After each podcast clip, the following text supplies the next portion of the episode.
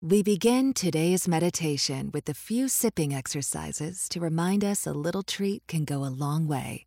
So pick up your McCafe iced coffees, close your eyes, and deep sip in. And deep satisfaction out. Ah.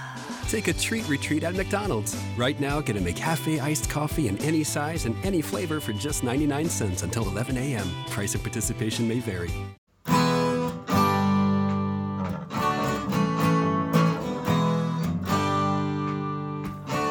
Bem-vindo a mais um podcast do Senhor Tanquinho. Eu sou o Guilherme. E eu sou o Rony. E aqui a nossa missão é deixar você no controle do seu corpo.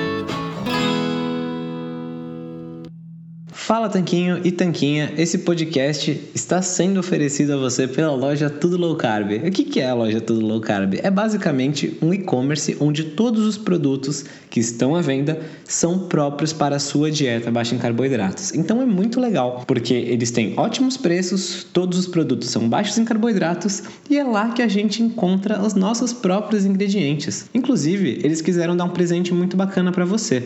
É o seguinte, você vai na loja online, você vai encontrar todos os produtos que você quiser, entre oleaginosas do tipo castanha do Pará, amêndoas, nozes, queijos, chips de parmesão, adoçantes como elitritol e xilitol, lanchinhos práticos, macarrão com jaque, cacau em pó e todo tipo de alimento ou ingrediente que você quiser utilizar para incrementar sua dieta low carb, você vai encontrar lá. Então é fantástico e eu tenho uma dica quente para você agora. Quando você estiver indo pagar, você coloca o cupom SR Tanquinho no checkout e vai ganhar 10% 10% off na sua primeira compra. Então são 10% de desconto sem fazer nada. É incrível e eu recomendo que você compre lá porque os preços são bons, os produtos são ótimos e eles também apoiam essa nossa iniciativa do podcast. Tendo dito tudo isso, hora do show. Olá, Tanquinho! Olá, Tanquinha! Sejam bem-vindos e bem-vindas a mais um episódio do nosso podcast. E hoje a gente tem a ilustre presença da Nutri Marina Gorga. Tudo bem, Ma? Oi, tudo ótimo. Como o Gui já disse, a Marina é nutricionista e ela veio aqui para conversar um pouquinho com a gente. Ma, como você poderia se apresentar para quem está ouvindo a gente, mas ainda não te conhece? É, vamos lá. Primeiramente, obrigada pelo convite, meninos. Estou muito feliz. Bom, é, eu sou nutricionista funcional, formada há sete anos já. E venho me interessando cada vez mais, desde 2014, assim, pela low carb, né? Na época, é, a gente fez um grupinho onde estava Lara, Nanda Miller, Alice. E aí, nesse grupinho, a gente discutia muita coisa, muito, muito caso de paciente, e foi agregando muito material, muito estudo. Era muito, muito, muito legal, muita matéria e aí, cada vez mais foi despertando em mim a, curiosidade de, de entender como a gente transpor a low carb, a dieta, que antigamente a gente falava muito em palho, né, usava esse termo, para a vida real, né, para a atualidade. E aí, acabei, é, é, como se diz, alinhando isso com estética, tratamento de doenças, que eu trabalho com doenças autoimunes, né?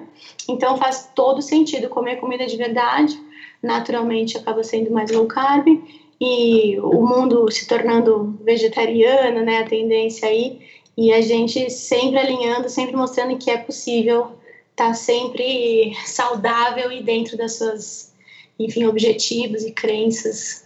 Então, é por aí que eu trabalho. Ah, muito bacana. Realmente, né, a gente percebe que as tendências foram mudando ao longo dos últimos anos. Antes se dizia muito do termo paleo e agora se fala muito mais em comida de verdade e também em low carb. E você mencionou a questão da dieta vegetariana. Uhum. E o que, que você vê assim nessa perspectiva, talvez nesse, nessa confluência dessas três tendências, né? A low carb, a vegetariana com comida de verdade. O que, que você consegue observar na sua prática, no seu dia a dia, sobre essa união dessas dessas tendências que estão cada vez maiores? Eu curto bastante a ideia de uma dieta vegetariana, né? Então, indo na contramão do que muitos, talvez hoje em dia não a maioria, mas há uns anos atrás a maioria de quem seguia uma dieta paleo, né, é, iria contra dá sim para fazer uma, uma dieta vegetariana, é, mantendo os pilares, né, que a gente tanto preza dentro da, da dieta tanto low carb quanto comida de verdade. A única diferença é que quando a gente fala em comida de verdade, em palio, eles excluem cereais e leguminosas, né? Porque não, não tinha na época. E, obviamente, tem fatores antinutricionais, não é hum, essencial para a sobrevivência humana, vamos colocar assim. Então, um, um ser humano ele não precisa de cereais e leguminosas para sobreviver. Porém, vida real, né, como a gente falou agora há pouco, se o meu paciente ele é vegetariano, eu vou incluir o que eu acredito ser saudável dos, das, dos cereais leguminosas, porque para mim isso ainda é comida, né? Mesmo que não existisse na era do paleolítico, para mim isso é comida, não é né, um refinado, um industrializado, um superprocessado. É, diminuindo o fator antinutricional deles, então sempre deixando de molho, comprando o máximo de orgânicos possível, e não deixando o paciente viver na carbolândia, né? Porque vegetariano e vegano, eles acabam comendo batata, batata, massa, pão, batata, frutas e batata de novo. Então, sempre fazendo uma combinação bacana entre os alimentos para atingir um teor de proteína que, obviamente, não chega no teor de proteína de uma dieta onde vai proteína animal, né? Carne, frango, peixe. Porém, é, dá para atingir um valor super sustentável e um pouquinho a mais de carboidrato, o que também não é alto em carboidrato, né? Quando a gente fala em low carb, ainda as pessoas pensam em zero carboidrato, uma dieta extremamente baixa. Dá para fazer uma dieta vegetariana e até vegana, né? Plant-based. Eu, inclusive, trabalho com isso no consultório. Os meus pacientes é, autoimunes que entram na plant-based, eles continuam fazendo low carb, se eles estão nesse, nessa estratégia, durante a plant-based. E a vegetariana é bem mais fácil, né? Porque vai ovos e queijos, laticínios, então é bem mais tranquilo.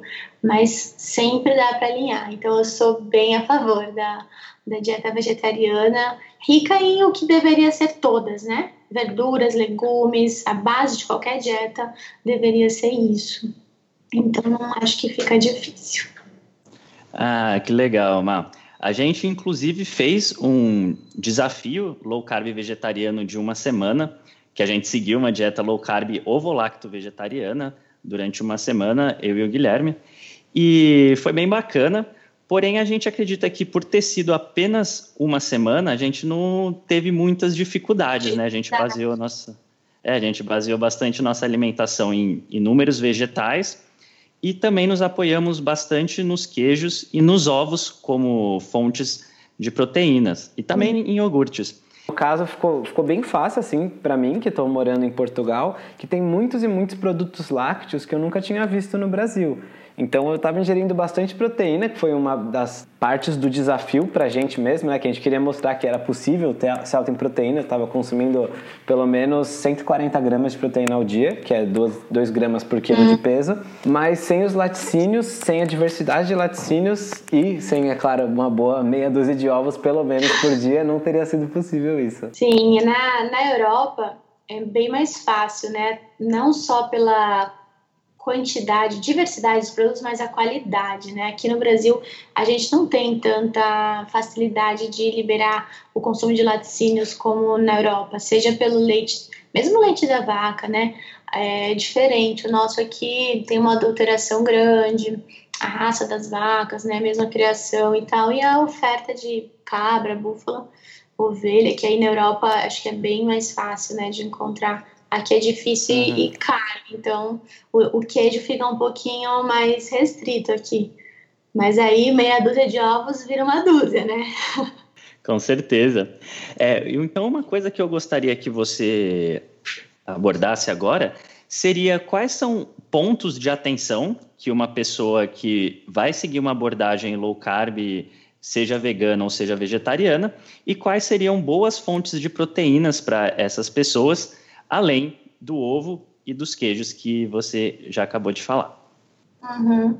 É, eu acho que o ponto maior de atenção seria realmente não, não esquecer das verduras e legumes e acabar ficando só no, no queijo e nos ovos, né? Que eu sempre brinco que alguma coisa convence a pessoa a fazer alguma dieta, né? E na dieta paleo, na dieta low carb, o que convence com certeza é bacon e queijo. É o que faz a pessoa se interessar em ir atrás, né?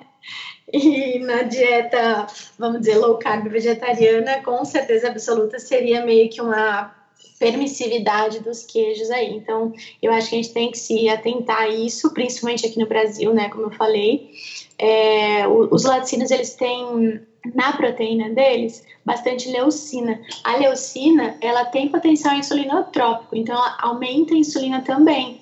Então é um erro que muitas vezes o, o paciente, né, a pessoa está cometendo, às vezes trava o emagrecimento ou fica com, com o aspecto do, do abdômen ou do, do corpo mesmo, mas mais o abdômen mesmo quando a pessoa está magra não está tão definidinho, porque está tendo aumento de, de insulina através de um alimento super low carb, né, que é o queijo, por exemplo. Então acho que esse seria um, um erro que eu acho que seria o maior de todos. E fonte de proteína, é, dos cereais leguminosas, eu sempre falo para mesclar algumas fontes mais low carb, como tofu, é, edamame, sempre não transgênico, né? O cogumelo, ele tem uma quantidade de proteína super baixa, mas quando a gente está falando em veganos, qualquer proteína é proteína, né? Então a gente considera como uma fonte mesmo sendo bem baixinho. As sementes e castanhas também são boas fontes de proteína, todas essas baixas em carboidrato. E aí a gente associa com aquelas mais conhecidas, que seria a lentilha, ervilha, grão de bico, né, feijão, feijão branco, e todas as diversidades, é, amaranto, enfim, quinoa, não sei se eu já falei. E aí faz essa mistura. Não dá para ter uma fonte de proteína só no prato, né? A gente sempre tem que misturar, até para a gente conseguir os aminoácidos todos e tudo mais. Mas dá, né? Só tem que ter um pouquinho mais de atenção. Mas acredito que vegetarianos e veganos, na sua grande maioria, já tem uma, uma atenção maior para alimentação, né? Até pela restrição, eles têm que ficar mais atentos com o que vai comer, na rua, nos rótulos e tudo mais. Então já, já é um público que não se, não se importa, não se importaria de ter que fazer essa mistura.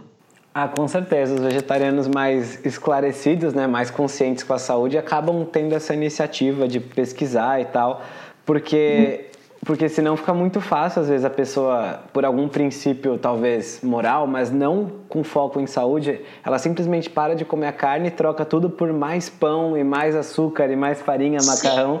E isso logo, logo cobra seu preço. Então, as pessoas que já têm esse foco mais em saúde também acabam descobrindo e pesquisando e procurando profissionais bons como você para poder ajudar nessa transição. Exato. Eu tenho casos de paciente mesmo que é, foi para Europa, e ainda mais Europa, né, que seria fácil, mas foi morar na Europa. Tem um outro, esse caso foi muito engraçado, ele foi morar em Dubai, e aí ele morava sozinho, um menino, ele não cozinhava, e aí ele viu que seria mais fácil ele ser vegetariano, mais, vamos dizer assim, limpo na casa dele, não tem que ficar fazendo proteína e tal. E começou a seguir o que a família dele, acho que a mãe e a irmã já eram veganos há muito tempo. E ele resolveu ser vegano, mas não por princípios, né? Foi mais pelo, talvez, ele achou que era saudável, não comer proteína animal e praticidade. O menino chegou para mim muito doente, de verdade. Assim, ele era vegano há poucos anos, talvez uns seis anos, nada assim uma vida inteira, sabe? Muito doente mesmo. Então, as deficiências têm que ser é, repostas se necessário, mas o mais importante é o dia a dia, né? O dia a dia sempre está tendo nutriente, não dá para trocar por é, é, massa instantânea, é, pão, bolacha, biscoito. Teve uma vez um paciente que falou para mim que o Oreo, o biscoito Oreo, ele é vegano. Porque não parece que não vai leite, não vai ovo, alguma coisa assim. E eu falei, ah, que legal, muito bom, você vai comer isso? Bolacha recheada. Eu, daí a dúvida dele era, por ser vegano, é saudável? E aí eu sempre brinco, né? Eu uso o mesmo exemplo para todo tipo de pergunta nesse sentido, que eu falo, é meio pesado, mas eu falo que cocaína não tem glúten, não tem lactose, não tem açúcar, e aí é, é vegano, e aí é saudável. Daí o paciente ele fica bravo comigo. É, um exemplo que a gente dá quando pergun já perguntaram isso pra gente é que o açúcar é vegano, né? E uhum. também todo mundo sabe que não deve basear a alimentação em açúcar e puro. açúcar. É menos agressivo do que o meu exemplo, então bom quanto. Pó branco também, os dois exemplos são bem memoráveis, legal. É, exatamente. É, e a gente entra no, no sal também, né? Alguém um dia me falou também sobre pós brancos, e aí eu só não, não fui 100% a favor, porque glutamina é pó branco e ela é saudável, então não dá pra gente generalizar, mas se a gente for olhar assim, pozinhos brancos refinados tem que estar sempre atento. Então, nessa questão que a gente mencionou do dia a dia, você mencionou a glutamina também. Você vê necessidade de suplementação para as pessoas que seguem essa dieta vegetariana ou vegana? E quais são as diferenças nos dois casos? Tá, é, não, não exatamente, né, a glutamina em si, que é, mesmo sendo um aminoácido, não, não ela seria tão, tão necessária assim. Mas, por exemplo, o vegetariano, ele consegue viver praticamente sem suplementação, se bem, bem alimentado, porque a gema do ovo é muito rica em nutrientes, além das, das verduras e legumes todas, né? Nosso corpo sintetiza muita coisa, então se o, se o paciente vegetariano ele consome bem, bem limpa a, a alimentação dele, não vai ter processo inflamatório, né? O intestino vai estar tá produzindo é, ácidos graxos de cadeia curta, as bactérias vão estar sendo benéficas, produzindo as, as vitaminas endógenas e secretando aminoácidos também. É, quase não precisa de suplementação, aí seria bem específico, olharia os exames de sangue como uma pessoa normal, normal entre aspas, né? Já o vegano, a gente tem que ficar atento, porque não tem a, a gema do ovo, né? e outros alimentos, claro. E eu suplemento sempre complexo B. Eu fico bem atenta no complexo B, está diretamente relacionado com o sistema nervoso central, geração de energia, cognição. E a parte de ferro e ferritina, muitas vezes, pela deficiência do complexo B, assim, pode ficar abaixo, né? Então, seria mais, mais essas, esses dois pontos mas não é, mais uma vez, não é um, um fator limitante, né? A gente tem que pensar que o vegetariano e o vegano produzem menos radical livre, né? a, a digestão deles produz menos radical livre porque não tem a, a proteína animal ali. Então, o, o corpo ele está mais apto, exemplo, né? O radical livre desvia é, antioxidantes para neutralizar. Então, o, o, uma pessoa que come carne, ela vai ter um desvio maior, por exemplo, de vitamina C ou vitamina E, que, é, que são antioxidantes, né? E, e vitaminas essenciais para a imunidade, por exemplo, para a produção, por exemplo, de colágeno, né? Que fica faltando na dieta vegana, mas o vegano ele não vai ter o, o, o, radical livre, então sobra de um lado. É sempre uma teia muito grande, né, que a gente tem que analisar, não é, não é micro, o negócio é macro. Então tem que estar sempre olhando no todo. E eu vejo pacientes super saudáveis, mas vegano tem que ficar mais atento, fazer exames, ficar mais ligado nos sinais e sintomas, que realmente o complexo B é bem delicado. Certo, perfeito, Má. É, e além do complexo B, você vê algum outro tipo de suplemento que pode ser interessante para esses pacientes? É, ômega 3, quando não é de peixe, eu acho bem interessante também. Um, que eu passo para qualquer paciente, a gente não tem uma. A gente não consegue né, atingir valores razoáveis de ômega 3, principalmente na dieta que a gente tem, mesmo que seja uma dieta mais limpa possível, até os animais, eles são alimentados com rações que são ricas em ômega 6, né? Então o desequilíbrio fica bem grande. Então, uma suplementação de ômega 3 vegano, que acho que, se eu não me engano, tem de algas já e linhaça, né? Mas aí teria que ser em cápsula. Que mais? Suplemento proteico, né? Tipo proteína vegana para os pacientes, principalmente atleta, que realmente o aporte fica maior, fica aumentado, precisa suprir ganho de massa muscular. Então, os, os suplementos de proteína, que é bem fácil de encontrar hoje em dia, né? Seriam interessantes também. Uma L-carnitina, que a gente encontra na, na carne também, né? Às vezes pode melhorar a performance desse paciente, seja uma performance é, no trabalho, nos estudos, como na atividade física. Então, são, são pontuais, assim, é sempre caso a caso, mas com certeza o vegetariano e o vegano se beneficiariam. Ah, show de bola. Eu já ouvi falar também da creatina também para vegetarianos, especialmente os que praticam algum esporte do tipo musculação, levantamento de peso, também entraria nesse contexto? Sim, sim, sim. É, é, inclusive básico, né? Assim, até esqueci dele. Porque a creatina, ele, ela ajuda muito, é um dos suplementos mais estudados, assim. Se eu não me engano, tá, acho que só perde para o whey protein mesmo, com eficácia comprovada de aumento de ATP dentro da, da, do músculo. E ajuda pra caramba. Se, se ajuda quem come carne, né? Quando o, é, o vegetariano ou vegano suplementa, caramba, eles veem muita diferença. Mas também seria, acredito que mais na atividade física, assim. A gente tem estudos que correlacionam o uso de creatina no, na prevenção e no tratamento de doenças é, degenerativas do sistema nervoso central, tipo Alzheimer e Parkinson, e diabetes tipo 1. Então, talvez fosse uma ideia, mas eu acho que a gente conseguiria focar mais na, no, na performance, performance mesmo, que é muito mais estudada, mas com certeza creatina, né? Perfeito, Má. Agora, mudando um pouquinho de assunto, você falou a respeito de doenças autoimunes e que tem alguns pacientes que utilizam a dieta vegetariana ou vegana. Você poderia falar, tocar um pouquinho mais nesse assunto, por favor? Uhum.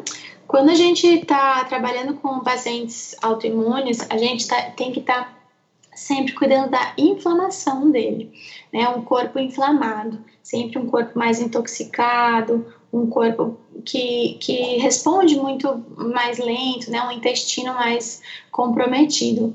E eu gosto muito de usar a, a parte plant-based, né, da, da estratégia. Eu não faço apologia ao veganismo, né, para esses pacientes, mas usar como ferramenta porque a gente vai ter um aporte muito grande de fibras, de vitaminas e minerais, é, diminuir a, a, produção de radicais livres pela digestão mesmo, ser a, não ter a digestão da proteína animal, né?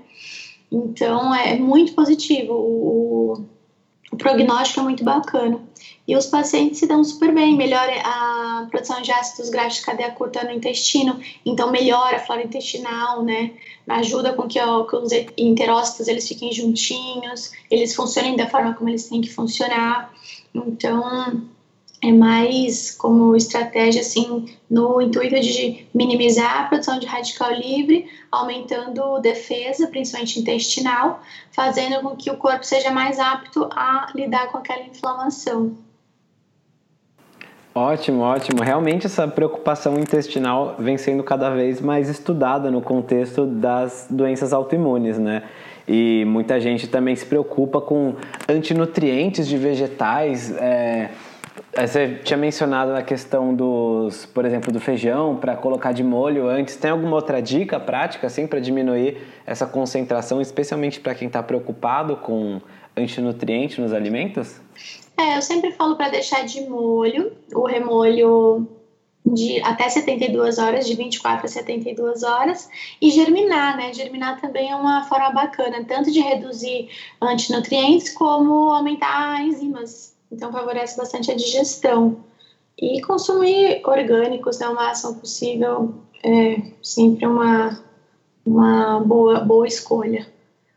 Mas seria mais isso. E assim, é, antinutrientes de folhosos, por exemplo, a couve, né? A gente fala, ouve muito falar a couve sebociogênica, os crucíferos, né? Brócolis, couve-flor, couve de bruxelas. Uhum. Mas a quantidade que a gente tem que comer é tão grande, tem que ser cru. Então, assim, talvez eu me atentasse mais, eu ficasse preocupada com uma pessoa que faz suco verde de couve todos os dias, sabe?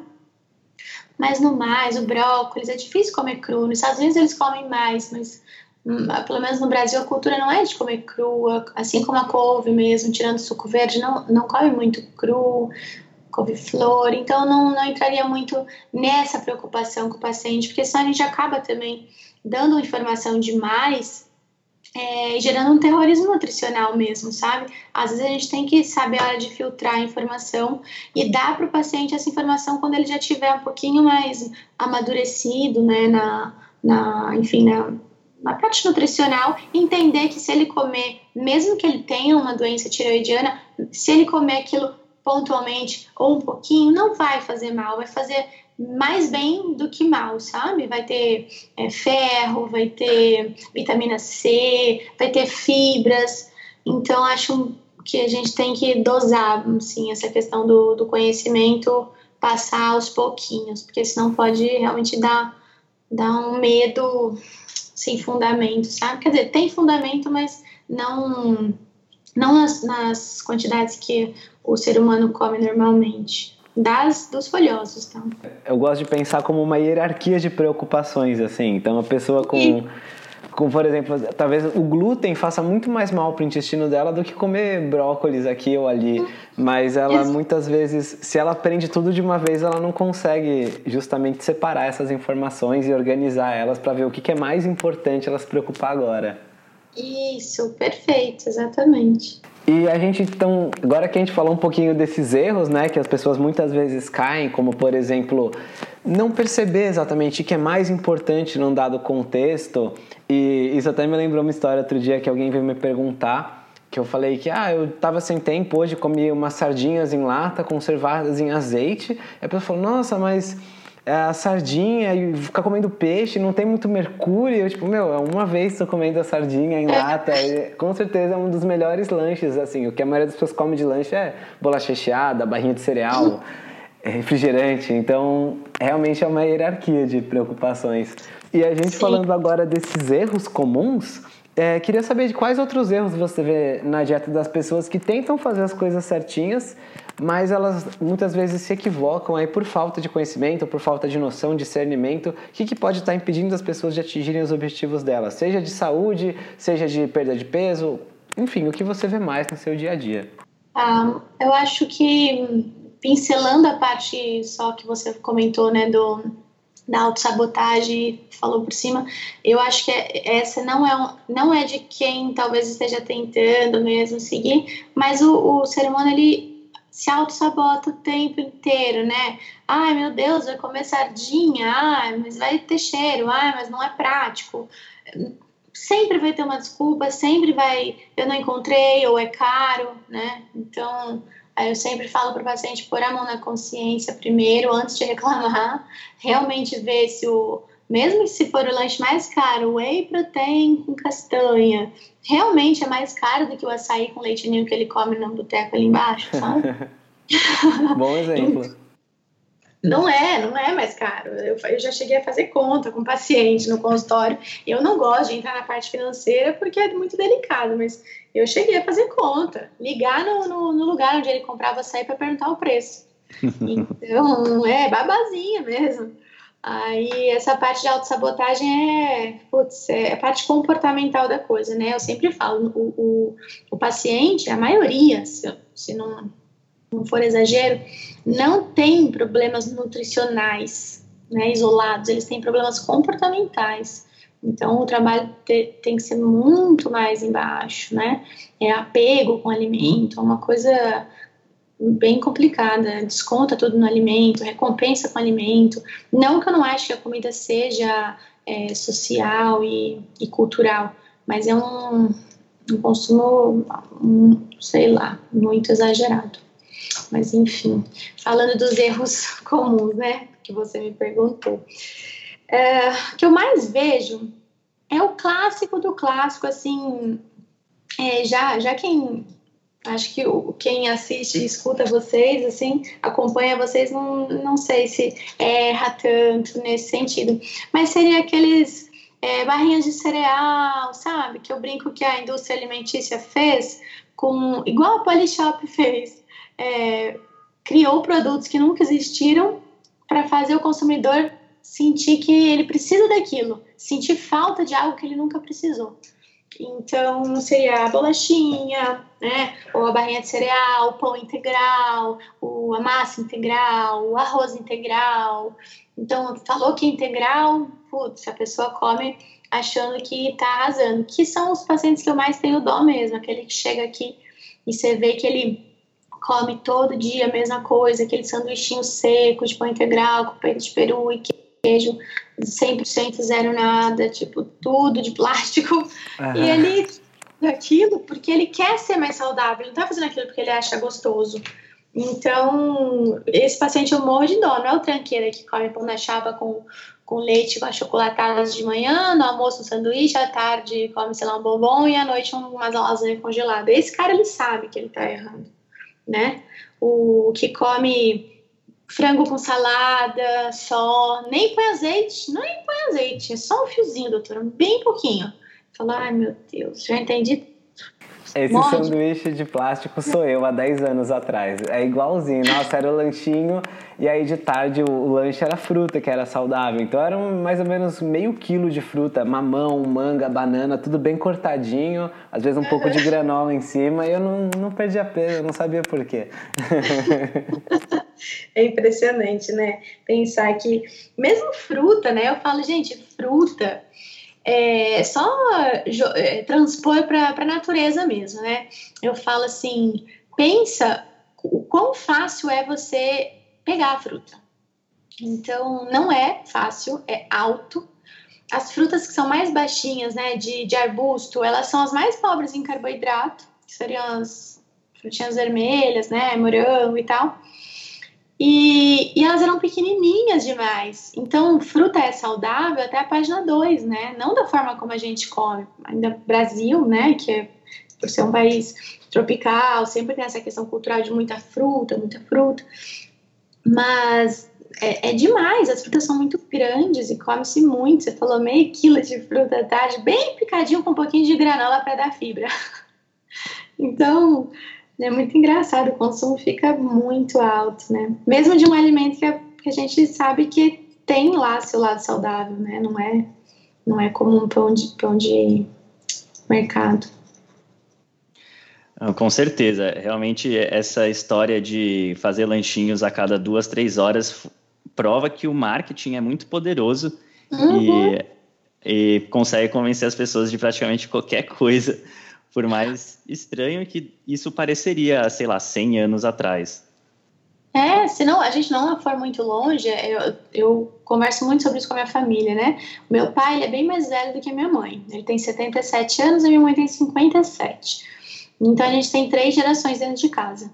É muito mais fácil, foi muito mais fácil convencer o meu pai de que o que a gente faz hoje está errado do que a minha mãe.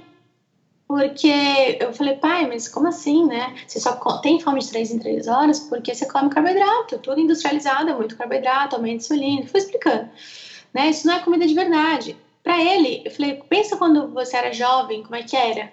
E para ele fez muito sentido. E ele falou, óbvio, né? falei assim, a gente virou um monte de zumbi com lavagem cerebral. E minha mãe, ela mandava pra gente na escola bolinho, é, bisnaguinha, achando que a bisnaguinha, quando, quando saiu a integral, nossa senhora, ela ficou muito feliz, sabe? Então, para ela, ela nasceu com aquilo, né? O, o, industrializado. Então, não tinha, talvez, nem a, a lembrança, né?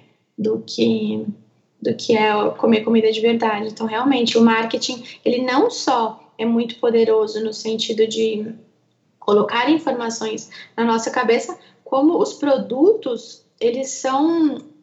Eu prefiro acreditar que assim, não foi criado com esse intuito, mas depois que viu que dá fome e adoece, eles continuaram, porque viram uma possibilidade ali de ganho de mais dinheiro, né? Na, ainda mais questão do capitalismo e tal.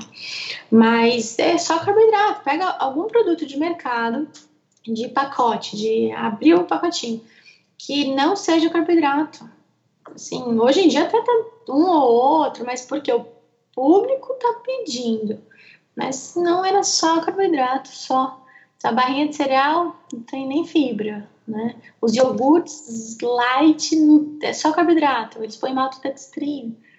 Então era carboidrato, vai dar fome mesmo. Aí você vai comer de 3 em 3 horas, aí você vai ter fome, vai consumir mais produto. Então é um ciclo sem fim. Nossa, com certeza. Se a gente for ver cada alimento, assim, é triste ver que eles são até incentivados como lanchinhos saudáveis. E as pessoas, como você falou, comem achando que estão fazendo um bem e nem se atentam, ou também porque não sabem desse monte de ingrediente que está fazendo mal para elas. Uhum. Ima, você falou rapidinho sobre alguns pacientes que têm ligação emocional com a comida e alguns outros tipos de autossabotagem. E a gente queria saber quais os primeiros passos para ele se desapegar, às vezes, de algumas comidas que ele tem essa ligação emocional, ou mesmo outros casos que tenha de autossabotagem primeiro passo de todos é reconhecer, né? Às vezes o paciente ele não reconhece, ele ainda não sabe que ele tem isso. E aí quando eu pego assim, que é fácil, né, para o nutricionista conseguir identificar isso muito mais fácil aqui para o paciente. Eu peço para ele fazer recordatório alimentar, pegar um caderninho, chato, eu falo é chato, mas vai te fazer bem. Anota por uma semana, 15 dias, não precisa ser muito tempo. E aí você lê isso, então, sempre que você for pôr alguma coisa na boca, você vai lembrar que você tem que anotar. Então, você pensa duas vezes. A partir do, pensar duas vezes, você sai do automático e começa a ver o que, que você está se sabotando aí. Isso serve mais para as autossabotagens. Para a questão de apego né, emocional com, o alimento, eu também falo para ele. Então, eu trago é, para a superfície essa informação, né? Eu trago para o real para ver se ele concorda, às vezes ele nem sabe que ele tem né, um apego com, com o alimento. E dou, dou essa informação para ele, e a partir disso, muitas vezes ele já realiza, tra trazendo para o consciente, ele já realiza que aquilo não faz sentido e trabalha sozinho, tipo, vamos tentar. Não, não faz o menor sentido eu ter que comer alguma coisa, sabe? Não, não, não existe isso. Se não, a gente já encaminha para terapia, funciona muito bem, muito bem mesmo. Eu vejo paciente que veio morar sozinho, sozinho, sozinha, né? Homens e mulheres aqui em São Paulo, por exemplo, quando eram jovens, tem, tem um apego a algumas coisinhas que você fala claramente, veio do quê? É o, o comfort, ele não tinha família aqui, chegou numa cidade grande, ou então veio morar com a avó, então tem um apego meio o, o bolinho, pão, ah, aquela padaria que eu ia na frente da faculdade. Então, é, é trazer para o consciente do paciente e muitas vezes ele consegue fazer sozinho, sabendo, né, tendo a informação. Eu falo que saber é poder e a gente empodera o paciente. Senão, a gente encaminha e o trabalho em conjunto é muito bacana, é muito legal mesmo, é muito rápido, né? Dependendo do, da linha de trabalho da, terapeuta, que eu gosto muito de cognitivo comportamental, caramba, é muito rápido é libertador, né? Sim, sim. E é curioso notar como esses laços emocionais com o alimento, eles dificilmente vêm de ovo frito com brócolis, assim, né? Ele sempre vem dessas comidas que não vai acabar podendo na dieta, digamos assim, ou não vai poder comer o tempo todo. Vai, chocolate, bolo, pão quentinho e por aí vai. É, até, até tem uma explicação para isso, sabia? Ah, conta mais pra gente. É, que normalmente, assim, quais são as comidas que mais viciam, né? Então, se a gente for pensar, por que, que ninguém tem essa memória afetiva ou é, tem muita vontade ou compulsão por, por frango com brócolis, né? Porque na natureza não existe a combinação de carboidrato com gordura. Ela não existe pronta na natureza. Então, alimentos fonte de carboidrato eles são fontes de carboidrato. Então, banana, manga, batata, né, enfim, arroz, eles são fontes de amido. E os alimentos fonte de gordura, eles são fonte de gordura ou proteína, e, ou proteína, né? Então, ovo, abacate, é, as oleaginosas e sementes. Então, se a gente comesse dessa forma, então, abrir uma lata de creme de leite e comer de colherada, a gente não. A gente sacia, sabe? Nem é tão, tão palatável, não, não, não quer comer tanto. A mesma coisa é pegar um açucareiro, você comer, ou um mel, né? Que seja um pouco mais saboroso, mas vamos falar um açucareiro. Não, não é gostoso a ponto de você comer muito. Aí, se você bater o creme de leite com açúcar, você gera o chantilly que você come infinito. E isso dá uma sensação no nosso cérebro, é, ativa no nosso cérebro uma sensação a mesma de droga. que é realmente o que você, o cérebro associa com prazer, com, com felicidade, com bem-estar. Então, tem, tem explicação para isso, que normalmente fala, ah, tudo que é bom faz mal. Então, não é que é bom, é que o seu cérebro entendeu como bom porque você acabou ingerindo algo que tem essa associação. Que na natureza, olha que é, gozado, a gente tem dois alimentos que são mais ou menos na mesma proporção de carboidratos, carboidratos e gordura. E dentro dos alimentos, alimentos mais saudáveis, né, comida de verdade que as pessoas têm compulsão, eles estão entre os, os primeiros, que é o, a castanha de caju, que a cada 100 gramas tem 25 de carboidrato, 25 de gordura e 22 de carboidrato, alguma coisa assim. E o pistache. Então faz muito sentido, porque ninguém come castanha do Pará de monte, mas castanha de caju pode pôr um saco na frente, né? Então tem essa explicação.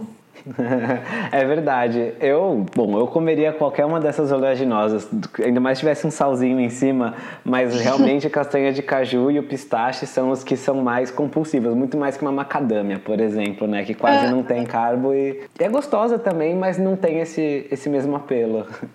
É, ela sacia, né? Não inibe a, a não inibe o centro da saciedade. É, é, esse é o X da questão. Então, por mais que seja uma delícia, não, né, quando a pessoa fala tudo que é gostoso faz mal, engorda, não é que o, o resto não é bom. Então, a macadâmia é maravilhosa, só que ela sacia, ela gera saciedade. Então, você para de comer. E os, os outros exemplos, não, né? Fica eterno, come para sempre. Perfeito, Má. Indo um pouquinho para outro assunto, tem algumas pessoas que não se sabotam, que já foram no seu consultório, por exemplo, estão seguindo tudo direitinho, mas ainda assim não estão tendo mais resultados, estagnaram e estão desanimadas com isso. O que poderia estar acontecendo nesses casos de pessoas que estão seguindo certinho, ou pelo menos que acham que estão seguindo certinho, mas não estão mais emagrecendo? Respondendo. Tem, assim, o primeiro de tudo eu sempre gosto de lembrar da individualidade metabólica, né? Então tem gente que não nasceu para ser magro, magro, magro, digo, sabe, com aquele estereótipo, mais mulheres querem ser magras.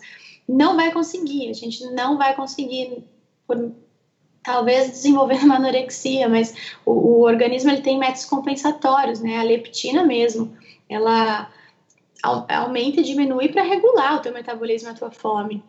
Então tem que respeitar um, um limite. A gente consegue ir contra isso, mas a, a, duras penas que muitas vezes a pessoa não consegue manter, né? Então, respeitar o biotipo, respeitar os limites daquela pessoa e às vezes, muitas vezes, as pessoas elas acham que estão num platô, mas na verdade elas é, se sentem seguras demais, vamos dizer assim, na alimentação e começam a ser mais permissivas e comer mais quantidade, não é nem qualidade. Aí, o que a gente tinha passado, né? Tem muita gente que já é magro e quer emagrecer mais ainda, por exemplo. a gente passa quantidade, né? Em gramas. Até principalmente a pessoa conseguir discernir fome e saciedade, pelo menos eu trabalho assim. Aí ela põe lá 150 gramas de, de proteína. Aí começa a comer 200, 200 e pouco, aí vai num restaurante pede uma peça de 550. Ah, mas é low carb. E aí começa a aumentar muito o consumo calórico, né? A caloria existe, não tem como a gente sumir com elas. Então, começa a comer. É, ah, tô fazendo low carb de manhã, come um ovo na manteiga com queijo de bacon e um café com creme de leite. Aí almoça, depois desse café da manhã, ainda acha que tem fome para almoçar. Aí come um, uma picanha com queijo coalho no, no, na, no restaurante por quilo, uma linguiçinha ali porque é low carb. À tarde faz lanche da tarde, sabe? Iogurte integral com coco. E à noite um omelete de, de queijo. Você não tem como emagrecer fazendo um negócio desse, a não ser que seja um homem bem musculoso. Mas é muito caloria. Então, muitas vezes é na quantidade, não na qualidade. É, o paciente respeita ali a, o, o, propósito da dieta, mas acaba errando no, no volume mesmo, né? Ah, sim, ainda mais se comer muito dessas coisas nessas refeições, né? Porque, claro, se ela comesse hum. meia picanha, um quadradinho de queijo coalho, tudo bem, mas eu não conheço ninguém que come desse jeito. Exatamente. E, e, assim, na minha perspectiva, você consegue comer menos vezes, fica até uma coisa mais fácil, mais natural, mais prática do que fazer essas, sei lá, cinco ocasiões de refeição que você deu exemplo agora. Você comendo dessa maneira, consegue fazer o almoço e a janta, comendo bem e com calma, e você eliminou aí duas ocasiões em que ingeriria um monte de calorias sem precisar, né? Sim, exatamente. Assim, o que eu, o que eu falo não é que eu, eu acho errado esse café da manhã, por exemplo, mas a pessoa, ela, por hábito, ela ainda almoça, entendeu? Ela não tá com fome, ela ficou saciada. Não é possível que, que é, é, esse café da manhã, lógico, em quantidades aumentadas, como a gente falou, mas se ela comer uma picanha com, com gorgonzola ali e um creme de espinafre com creme de leite, tudo bem, desde que ela respeite a, a saciedade dela. O que acontece é que elas não respeitam, né? Então eu faço low carb, almoço com uma amiga, almoço isso, aí eu vou jantar com uma outra colega, eu vou no, sei lá, no japonês, e é temaki completo sem arroz, e é cogumelo na manteiga. Mas e a fome? Você estava com fome? Para você merecer comer tudo isso, você tem que ser apto a discernir a tua fome e a sua saciedade. Então, que a maioria das pessoas não são, né? Sim, sim, é um treinamento, né? Leva bastante tempo. Se você comeu por hábito por, sei lá, 20, 30 anos a fio, não é em uma semana de dieta que você vai falar, não, agora eu já estou livre desse hábito, é, ou eu vou saber diferenciar a fome da, da, de quando estou saciado, é algo que é um processo. Com certeza, e as pessoas elas se cobram muito mudar de uma hora para outra, né? Se cobram a perfeição, se cobram não errar nunca e gera frustração. Eu acho que a frustração está aí também a, alinhado com, com todo esse processo de, de erros aí, de, de autossabotagem e tal. A pessoa se frustra porque ela botou um, objetivo ou uma, uma, uma expectativa muito alta, né? E a gente é humano, a gente erra, a gente fala, a gente tem vontades, a gente tem emocional. E tudo bem, errou, voltou. Essa, esse é o lema né? Furou, voltou. E aí não se cobrar, mudar, você falou 30 anos comendo de uma forma, no dia seguinte, pronto. Não é assim, né? Perfeito, Má. Agora, mudando um pouco o foco dos pacientes para você, a gente gostaria de saber quais são seus hábitos saudáveis, mais ou menos como que é a sua alimentação e se você pratica alguma outra coisa que ajuda na sua saúde, como, por exemplo, exercícios, enfim qualquer coisa que você achar que contribui para você ter uma vida mais saudável. Então, eu sou um paciente autoimune, né? Então, é, o, meu, meu, meu interesse em doenças autoimunes vem de conseguir ter conseguido me tratar. Então, meu, meu, meus hábitos eles são saudáveis ao máximo que eu consigo é, principalmente na questão holística da coisa, mental, né? Então não adianta nada a gente comer impecavelmente, tudo orgânico, então eu procuro sempre comer orgânicos, procuro fazer estratégias anti-inflamatórias no meu dia a dia, né? Própolis, cúrcuma, é, frutas vermelhas, açaí natural, eu procuro sempre estar tá, é, incluindo coisas anti-inflamatórias, compostos anti-inflamatórios no meu dia a dia. E hum, ser uma pessoa extremamente estressada, é, com, com sentimentos ruins é, mal resolvidos internamente, né? Então, eu acho que para mim seria é, o, o, meu maior, minha maior dificuldade, porque a alimentação para mim é muito tranquila, eu não tenho apego nenhum com nada. Você falar para mim que a partir de amanhã eu não posso comer mais, sei lá, morango, tudo bem, eu desde que eu tenha um motivo para isso, mas ok, eu consigo numa boa atividade física eu faço desde que eu sou criança, que também é um ponto muito importante. Eu vejo muita gente querendo emagrecer só pela boca. E aí eu falo, cara, dá para perder peso, lógico que dá, porque emagrecimento é, é, dieta, né? Mas o exercício ele vai te trazer tão mais coisa, ele vai te inundar o corpo de neurotransmissores tão bons, vai te aumentar a capacidade de oxigenação de tecido, sabe? Então, seria a minha maior dificuldade a parte do, do, do domar o estresse, né? Mente inquieta, ansiedade a milhão. As pessoas elas têm uma imagem de mim de que sou uma pessoa, eu escuto isso muito, que eu sou uma pessoa fofa e plena. Eu falo, ai, que bom que eu passo essa impressão, porque eu sou uma pilha de uma pilha interna, assim, eu, eu realmente não ponho para fora, né? Porque as pessoas acham que ansioso é aquela pessoa hiperativa, né? E na verdade não é. O ansioso ele fica quietinho na dele, vendo tudo desabar de mentira. Ele acha que desabou, mas não desabou. Então, para mim, o meu foco aí, acho que meu, minha resolução de vida tá meditar, praticar alguma alguma algo de mindfulness, né? Meditação, enfim, talvez um, um yoga, algo que me traga mais controle emocional, que está muito ligado com, com tudo, né? É o, se não o centro de tudo. Com certeza, com certeza ter esse, essa boa mentalidade é muito importante para o sucesso, não só na dieta, como no geral da vida, né? Uhum, com certeza. É, não só para a gente conseguir muitas vezes atingir nossos objetivos, seja de dieta, de é, carreira, relacionamentos, o que for, mas para também conseguir apreciar o que a gente atingiu, né? Porque acho que esse é um mal do, do ansioso também, que ele fica sempre atrás de conseguir as coisas e quando consegue fica com medo de perder, não consegue parar e, e cheirar as flores do caminho. Exatamente, é isso mesmo. Nunca tá bom é, no, no, no, geral, né, o, o ser humano está se perdendo aí, nunca tá bom. Então, quero emagrecer, emagreci. Ele coloca o emagrecimento como é, é, o responsável pela felicidade dele. Aí ele emagreceu e ele viu que ele não estava feliz, porque não era o emagrecimento o, o, o que ia fazer ele feliz, né? E assim, em qualquer âmbito da, ah, correr, vou conseguir correr 10k e vou, vou ficar muito realizado, mas eu quero 15, quero meia maratona, quero... nunca tá feliz com a conquista. Não que eu ache errado sempre buscar mais, mas não é o que você falou, não, não cheira as flores pelo caminho. Tá sempre frustrado. E isso adoece mesmo, não tem nem como discutir. Perfeito, Ma. Infelizmente, a gente está chegando na parte final dessa nossa entrevista, então a gente gostaria que você deixasse os seus contatos, suas mídias sociais e todas as formas que o pessoal que escutou a gente até aqui pode usar para entrar em contato com você, mesmo acompanhar seu dia a dia e saber mais sobre a Marina Gorga.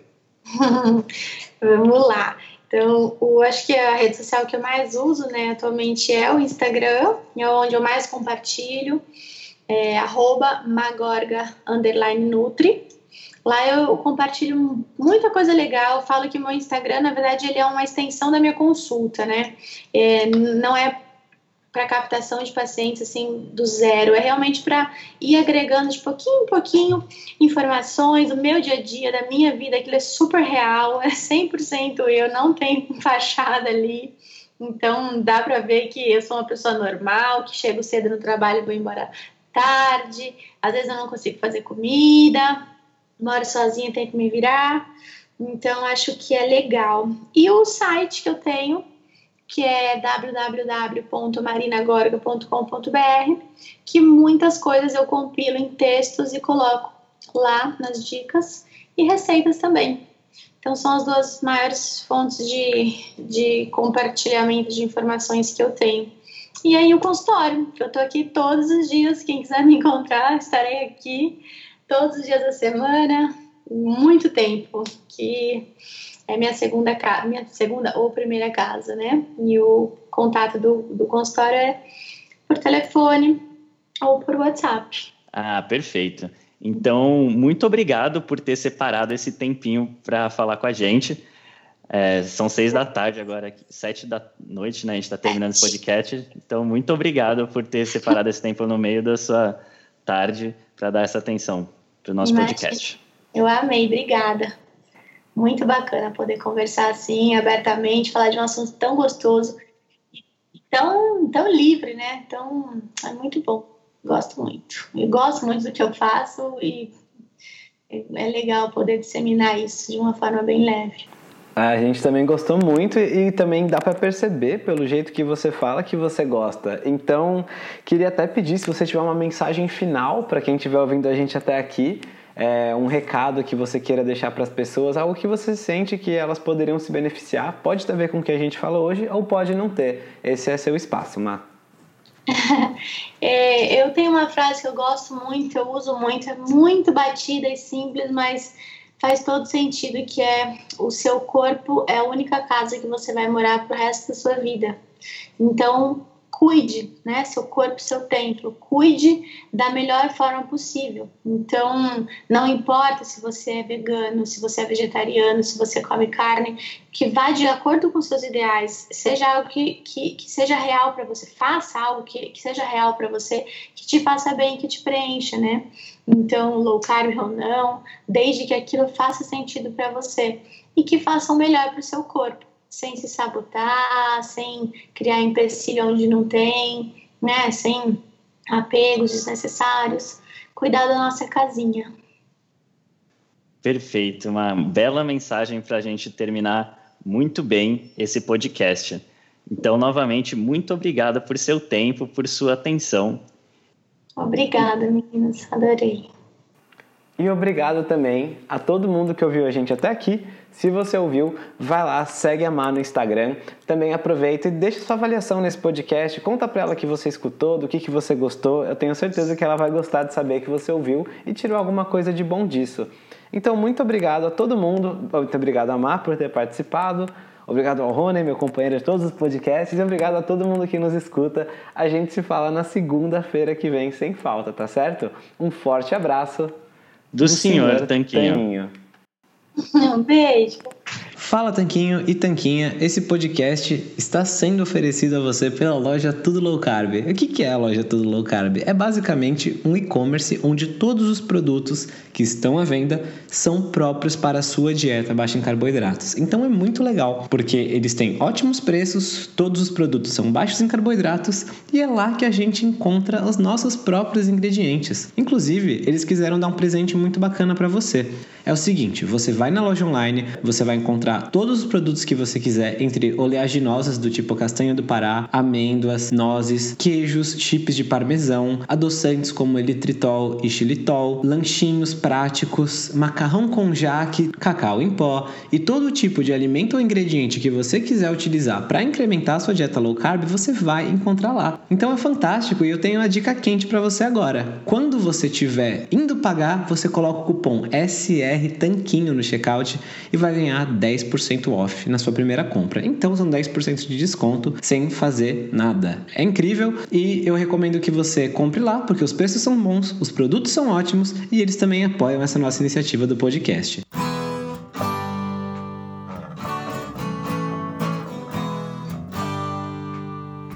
Você acabou de ouvir mais um episódio do podcast do Senhor Tanquinho. Não deixe de se inscrever para não perder nenhum episódio com os maiores especialistas para a sua saúde. Total Wine and More announces points with a purpose. Now through September 13th, collect five times points on wines and spirits. Points earned equals a matching donation to local charities, up to $2 million in total. Shop with us today or visit TotalWine.com. Terms and conditions apply. New to Medicare? Start now. Go to myhealthpolicy.com to learn about some of the top rated Medicare Advantage plans in your area, including plans for $0 a month in plan premiums, low out of pocket costs, and expansive provider networks. If you're thinking about a Medicare Advantage plan, myhealthpolicy.com is a great place to go to find a plan that meets your needs. Learn more about your options, even talk with a licensed insurance agent. myhealthpolicy.com.